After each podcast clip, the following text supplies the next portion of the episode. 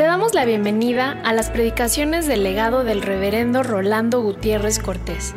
Esperamos que sea de bendición e inspiración para tu vida.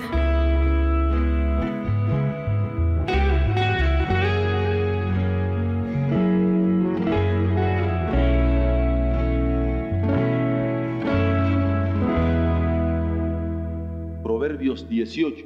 Voy a leer solo el verso 12. Dice así antes del quebrantamiento se eleva el corazón del hombre y antes de la honra es el abatimiento. La misericordia del Señor es algo que cuando nosotros la hemos palpado nos crispa la imaginación porque recordar vez tras vez cuando el Señor ha tenido un amor que ha sobrepasado todos los cálculos en favor nuestro, nos sentimos inmerecedores de ese amor. Algunas veces es una misericordia que nos ha alcanzado siendo niños, que no teniendo ninguna oportunidad en la vida, él supo tomarnos y situarnos y sostenernos e impulsarnos, endosados bajo su cuenta para sacarnos adelante.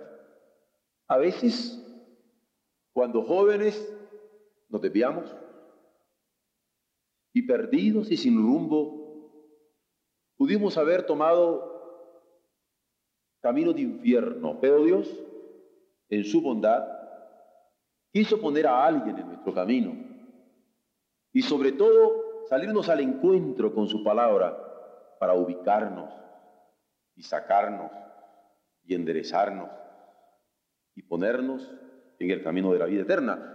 En otras ocasiones, sabiendo ya pasado nuestra edad de joven, tal vez en una situación de adulto, cuando creíamos que todo lo teníamos perdido, que habíamos perdido justamente las oportunidades de nuestra niñez o de nuestra juventud, pero Él quiso en su bondad tomarnos, enderezarnos y darnos una nueva perspectiva y un nuevo horizonte que solamente en su misericordia es que puede tener explicación. Y cuando nos vemos como en esta hora, adorando entre gentes que no mereceríamos de otra manera, ni siquiera verles de frente, en donde como almas piadosas nos estamos acercando ante su trono, no habiendo sido piadosos nosotros, siendo más bien rebeldes, sentimos que Solamente por su misericordia podemos aparecer ante su trono, presentando nuestras oraciones y bendecimos su nombre. Por eso, cuando yo me ocupo de la misericordia de Dios, no me puedo ocupar de un tema de la Biblia, sino de algo que han palpado nuestras manos, que han visto nuestros ojos, que han oído nuestros oídos, que ha sentido nuestra vida y podemos como el salmista decir, Él me sacó del abismo y lodo cenagoso y ha puesto nuestros pies sobre peña y ha querido enderezar nuestros pasos. Cuando hablamos de la misericordia de Dios, se hace patente en nuestra mente, en nuestro corazón. La vez o las veces cuando su palabra nos ha salido al encuentro en horas cruciales del existencia. En hora de dolor, en hora de apuro, hora de angustia, hora de indiferencia, en hora de soberbia.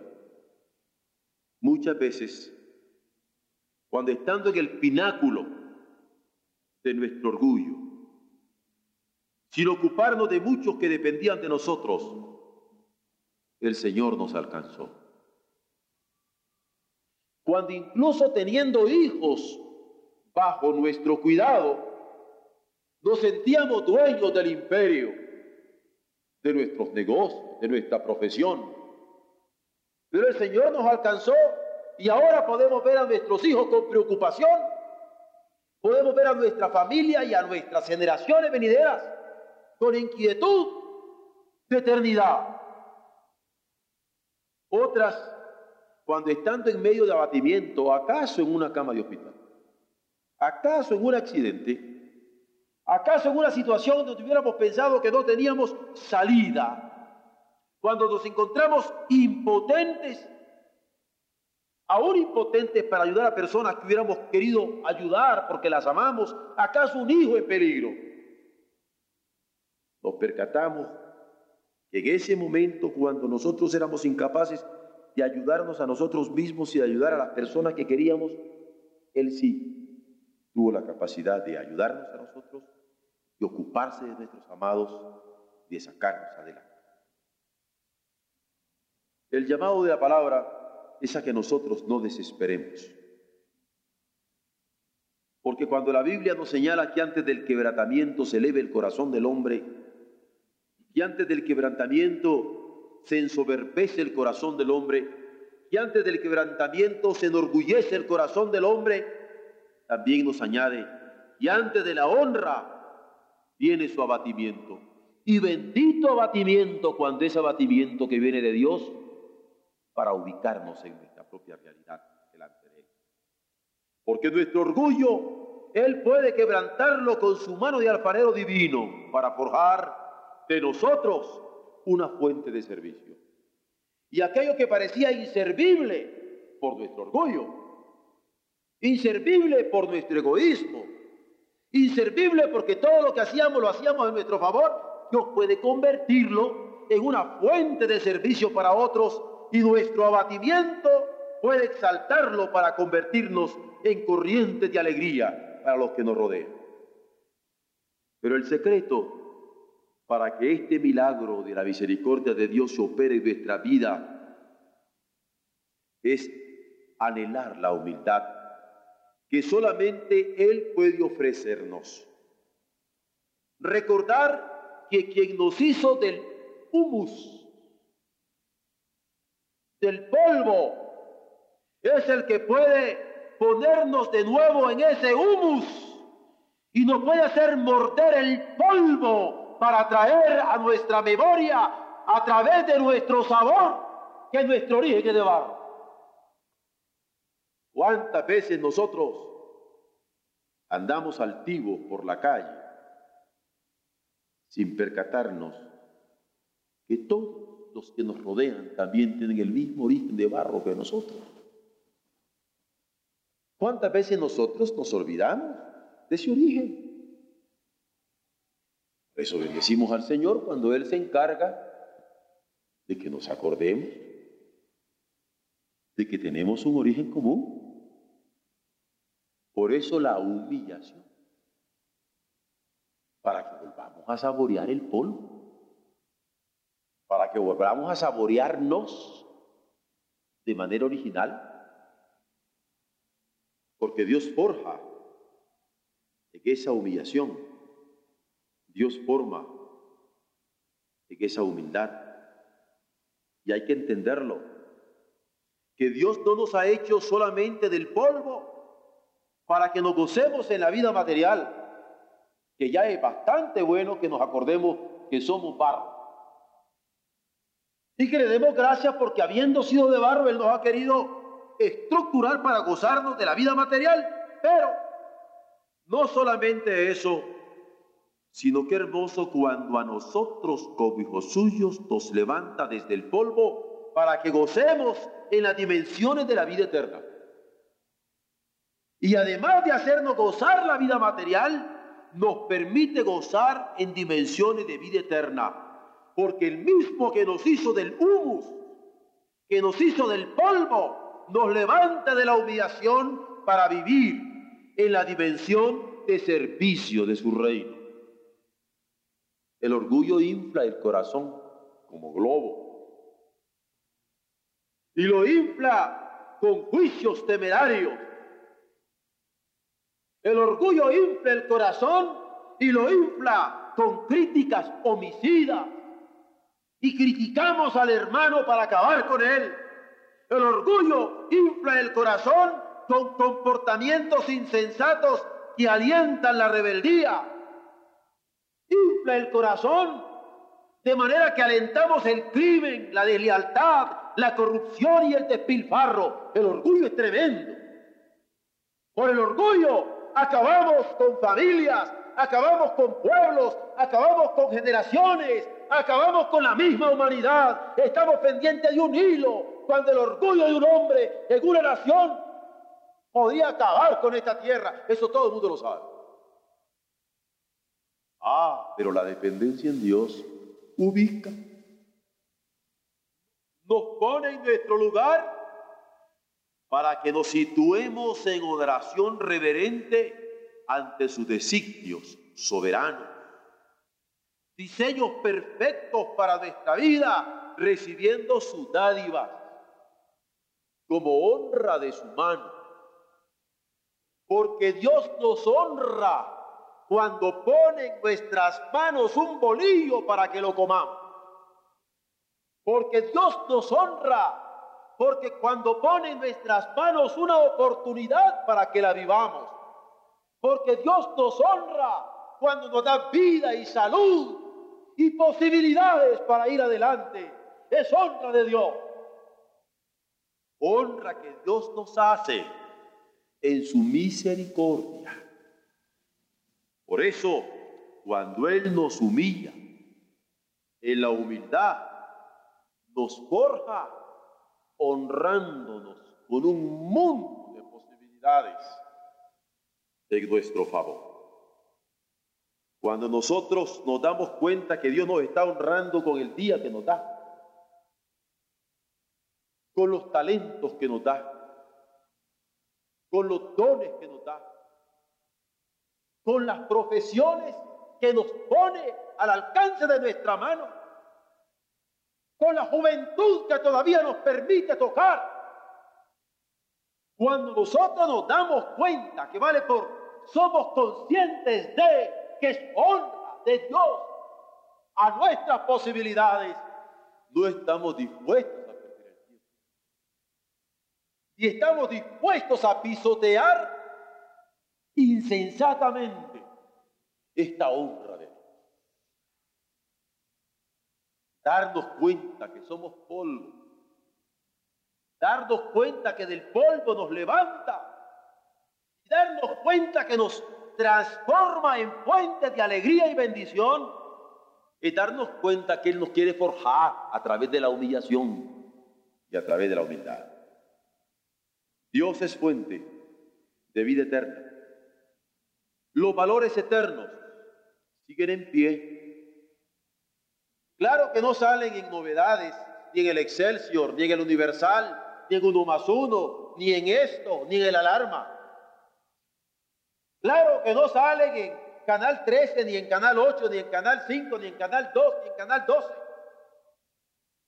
Pero los valores eternos siguen en pie.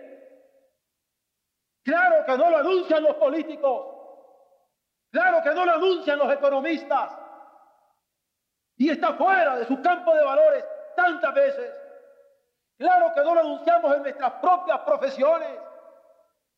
Porque nos hemos olvidado de esa dimensión de eternidad. Pero los valores eternos, a pesar de esto, siguen en pie por eso, porque son eternos, y siguen convocando a los hombres a disfrutarlos en la paz de Jesucristo. Hay que mirar en la santidad del Padre y entender que Dios toma nuestras cabezas como con sus manos benditas para dirigir nuestra mirada, para contemplar el mundo a través de las lentes de su santidad. Hay que mirar con la santidad del Padre y el valor de la santidad sigue en pie, llamándonos, convocándonos a tener esa visión de santidad ante los hombres, ante las mujeres, ante los ancianos, ante los niños, ante los pobres, ante los ricos, ante el presente y ante el porvenir. Hay que mirar con Él la santidad del Padre que hemos ofendido con nuestra soberbia humana.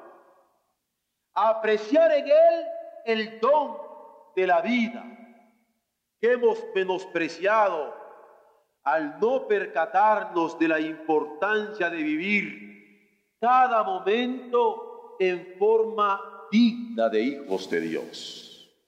Cuando tenemos la vida para vivir como hijos suyos en dignidad, es una convocación que hoy por hoy tantos necesitamos.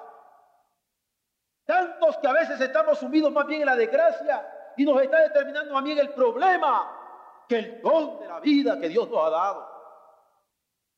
Los valores eternos siguen en pie, el de la santidad y el de la vida, pero también el tener que descubrir en él la bendición de la pareja humana que puesta por la voluntad divina como bendición inapreciable de compañía complementaria en el vivir cotidiano.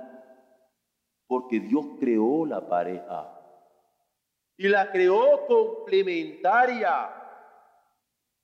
¿Cuántos de nosotros adoramos a Dios en la hermosura de su santidad y con la mirada de santidad de Dios? ¿Cuántos de nosotros adoramos y bendecimos y exaltamos a Dios por la vida que nos rodea y la vida que nos permite tener para saborearla. ¿Cuántos de nosotros adoramos a Dios por la pareja? La pareja. ¿Será posible que por carecer de estos valores, la pareja que Dios nos ha dado no sea un valor eterno que sabemos apreciar. Los valores eternos siguen en pie. Los que la Biblia señala, en donde hay que enriquecer en él la devoción por el trabajo, estimando en qué medida es campo para que le honremos por medio del cumplimiento y la honestidad. En estos momentos, cuando hay tantos aviadores en la burocracia gubernamental, en estos momentos, cuando hay tantos chamberos, en estos momentos, cuando hay tanto parasitismo en nuestra sociedad, los valores eternos están en pie. Dios creó el trabajo. Dios le dio al hombre la posibilidad de labrar la tierra desde antes que pecara. ¿Cuánto de nosotros le damos a Dios gracias cuando podemos sudar porque trabajamos? Cuando podemos gozarnos en la realización de nuestras manos. Por eso he dicho, los valores eternos siguen en pie. La santidad sigue en pie retando nuestras mentes. La vida, la pareja, el trabajo, pero también el valor eterno de cada hermano que hemos de servir en su nombre aquí en la tierra. Es valor eterno que nos sigue convocando. Dios sigue diciéndonos, ¿dónde está tu hermano? Y nosotros seguimos con una mentalidad caínica, eludiendo la respuesta a Dios, porque le decimos, ese no es mi hermano, ese es negro. Ese no es mi hermano, ese es chino. Ese no es mi hermano, ese es gringo. Ese no es mi hermano, ese es chicano. Ese no es mi hermano, ese es pobre. Ese no es mi hermano, ese es un trampa. Ese no es mi hermano, ese es cualquier cosa. ¿Dónde está tu hermano? Los valores eternos siguen estando en pie en medio de nuestra soberbia, en medio de nuestro orgullo, en medio de nuestra altivez humana, los valores eternos siguen en pie. Es necesario por eso cambiar esta mentalidad de nuestro mundo moderno soberbio y altivo, pero el cambio no siendo un fin en sí mismo, sino percatándonos que el cambio no es más que tránsito para enderezar la vida hacia los propósitos eternos de Dios. Hemos leído en esta mañana en el libro de Eclesiastés cuando dice, que Dios ha puesto eternidad en el corazón de los hombres. Ha puesto eternidad para que no se vayan con la finta del cambio. Ha puesto eternidad para que no sucumban en las temporalidades. Ha puesto eternidad para que el niño no piense que será todo el tiempo niño, el joven que será todo el tiempo joven, el adulto que será todo el tiempo adulto o el viejo que será todo el tiempo viejo. Ha puesto eternidad para que no se crea que el goce es lo único o el sufrir es lo único, que el trabajo es lo único o el descansar es lo único, que el dolor es lo único o que el placer es lo único. Eso tiene su tiempo. Dios ha puesto eternidad en el corazón de los hombres para que cambie de la temporalidad a la dimensión que Él le ha puesto. Lo ha sellado con eternidad. Por eso los valores eternos siguen en pie. Para que nosotros, con nuestra mente pecaminosa, no vayamos a sucumbir en estas trivialidades. ¿A quién iremos si la eternidad proviene de su misericordia? ¿A quién iremos si el sostén de la existencia descansa en su providencia? ¿A quién clamaremos si Él es el refugio de los suyos? Debemos acercarnos ante su presencia soberana, implorando que incline su oído a nuestras súplicas y alargue su mano de protección sobre nuestras necesidades, porque Él es la fuente de la vida eterna. Él es quien puede dar seguridad y confianza a su pueblo, quien puede preservarnos para serle fieles a pesar de los cambios y en medio de los cambios. Él es quien puede exaltarnos aunque hayamos estado sumidos en la más dura depresión física. Quien puede exaltarnos aunque hayamos estado sumidos en la más dura depresión anímica. Hemos de cambiar nuestros propósitos temporales por sus propósitos eternos. Cambiar nuestros cariños pasajeros por su amor que permanece para siempre. Cambiar nuestra confianza en las comodidades terrenales por la esperanza de la vida eterna. Queremos cambiar ahora, pero cambiar para apoyarnos firmemente en el Dios que permanece, firmemente en el Dios que ha puesto eternidad en nuestros corazones y levantarnos con decisión para confiar a su voluntad nuestras proyecciones de vida. Triste sería si saliéramos de este lugar sin la disposición de cambio a su dimensión de eternidad. Pensar que lo que ahora tenemos en las manos es más importante que lo que Él ha querido sellar en nuestros corazones. Todos los cambios son bellos. Las estaciones también. ¿Quién no puede pensar que bello el cambio de una niñez a una adolescencia? de una adolescencia a una juventud, de una juventud a una adultez, de una adultez a una madurez. Yo creo que sería normal que siendo yo un adulto estuviera ahora desesperado, frotándome las manos para ir a jugar canicas como cuando estaba chiquito. Cuando yo era niño, pensaba como niño, jugaba como niño, actuaba como niño. Cuando fui adolescente, fui adolescente. Pero cuando soy hombre hecho, dejo lo que es de niño. Es tan importante darnos cuenta de la bondación, de la bondad de los cambios. He tenido dos experiencias interesantes en estos últimos días. Una de ellas fue cuando alguien me dijo que qué pensaba acerca de los hombres que le pegan a sus esposas. Estábamos en un simposio muy serio. Y yo les dije, mi respuesta es muy sencilla, son niños con bigote. Todos se rieron. Y como habían varios psicólogos de varios tipos de escuela, me emplazaron para luego. Y mi pregunta fue sencilla, ¿cuál es la edad de descubrir las relaciones? Ah, entre los cuatro y cinco años. Entonces le dijo, ¿Qué quiere decir alguien que no ha descubierto la relación que es de esposa a esposo y no de papá a hija?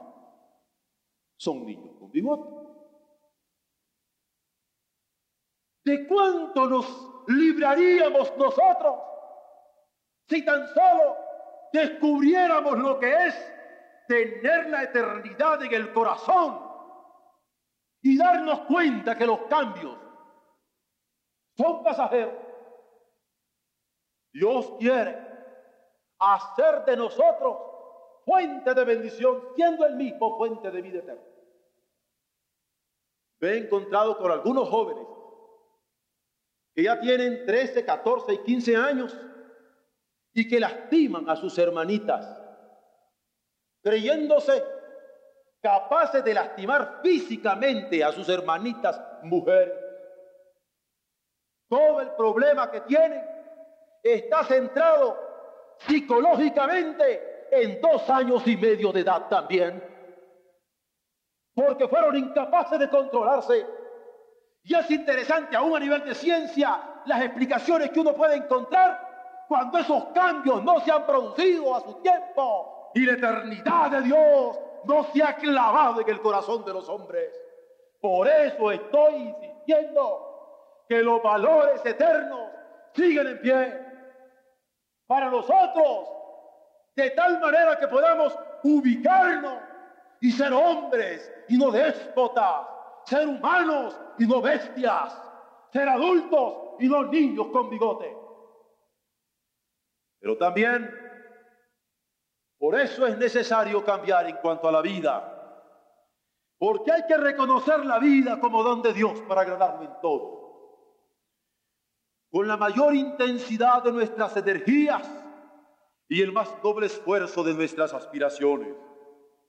Pocas veces valoramos la bondad del ayuno, mucho menos que valoremos la bondad de la abstinencia. Sin embargo, cuando sabemos el valor que tienen tanto el ayuno como la abstinencia como disciplina para los atletas. Estimamos en alguna medida la importancia para equilibrar la salud, para templar la voluntad, para forjar un carácter de lucha. Cada atleta requiere una concentración definida para llegar a la meta propuesta, no solamente en la hora de la competencia, siendo los arduos preparativos que anteceden a la lucha.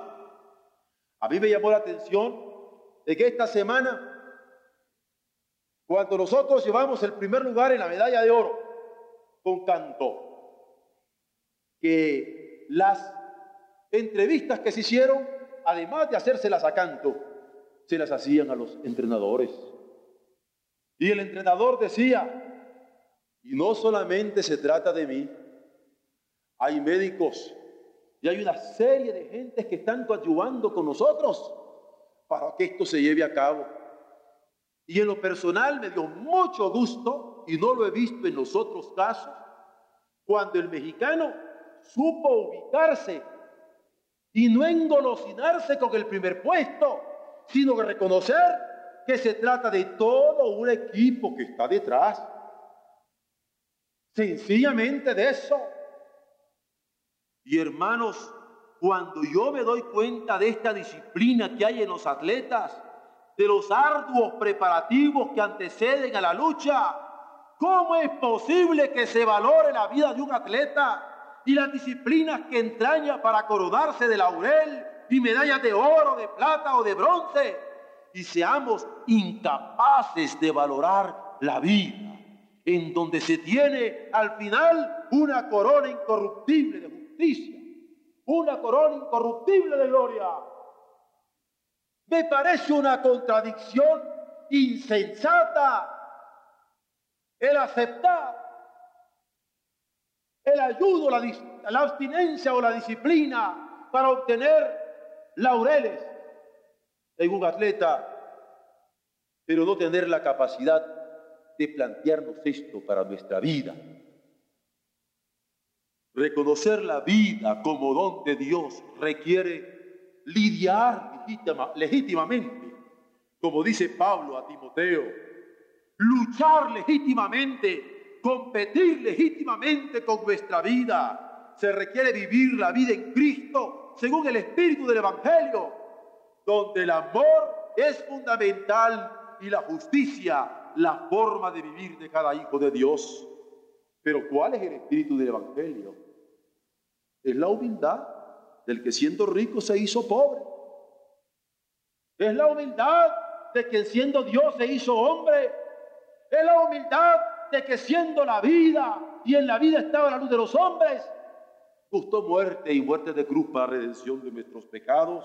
Este es el espíritu del Evangelio, la humildad. Y Dios quiere forjar en la humildad al hombre que permite que su mano le forje poco a poco en obediencia como lo hizo Jesús. El espíritu del Evangelio es la humildad que permite adorar a Dios en la hermosura de su santidad, pidiéndole perdón por las veces que le hemos ofendido con nuestra soberbia humana, pero también apreciando el don de la vida que hemos menospreciado al no vivirle en forma digna de de Dios. Pero al hablar de que queremos que Dios gobierne nuestra humillación, es porque si el Señor gobierna nuestra humillación, esa humillación será tornada en una humillación redentora que solamente es posible en Jesucristo. Y hay que reconocerlo, porque pocas veces sentimos el deseo de servir con espíritu generoso a nuestros hermanos, a veces aunque los conozcamos, pero muchas otras porque no los conocemos y mucho menos les reconocemos parentesco divino por causa de su raza, por situaciones políticas o situaciones religiosas yo he oído hermanos que hasta en broma dicen, nuestros hermanos los metodistas serán los tuyos, míos son primos. Nuestros hermanos los bautistas serán los tuyos, míos son... ¿Qué cosas son esas? ¿Qué irreverencia es eso? Aún en el pueblo de Dios. ¿Cómo es posible que nosotros andemos con estas cosas? Nos justificamos de mil maneras pero lo hacemos. La humildad es virtud necesaria. Demanda que nos inclinemos para que nos demos cuenta que venimos del polvo y al polvo hemos de tornar. Quizá al inclinarnos nos duele el espinazo, acostumbrado a un caminar altivo, pero el dolor que nos cause puede ser saludable para que lo que no entendemos por razones lo entendamos por aflicción. Porque Dios tiene sus maneras de enseñar. Y cuando no entendemos por razones, nos hace que entendamos por dolor. ¿Cuántas veces será mayor bendición acercarnos con infirmezas, con titubeos, pero acercarnos para cumplir la voluntad del Señor, que con altivez estar empeñados en menospreciar a quienes Él ha creado, a quienes Él ha redimido, a quienes Él ha restaurado y ama como a nosotros. Nadie ha conocido mayor ejemplo de humildad que el de Jesucristo, que siendo rico se hizo pobre, para que nosotros en su pobreza fuésemos enriquecidos. Pero ¿en qué medida hemos considerado que no habiendo conocido pecado, se hizo pecado por nosotros para que nosotros fuésemos hechos justicia de Dios en él?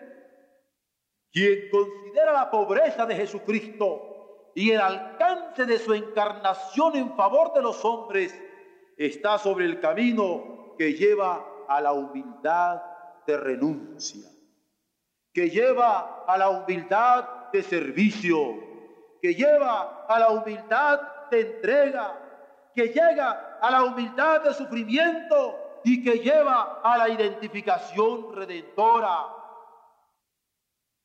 Alguien me podría decir, yo tengo una tremenda lucha. Es que ya mi familia es orgullosa.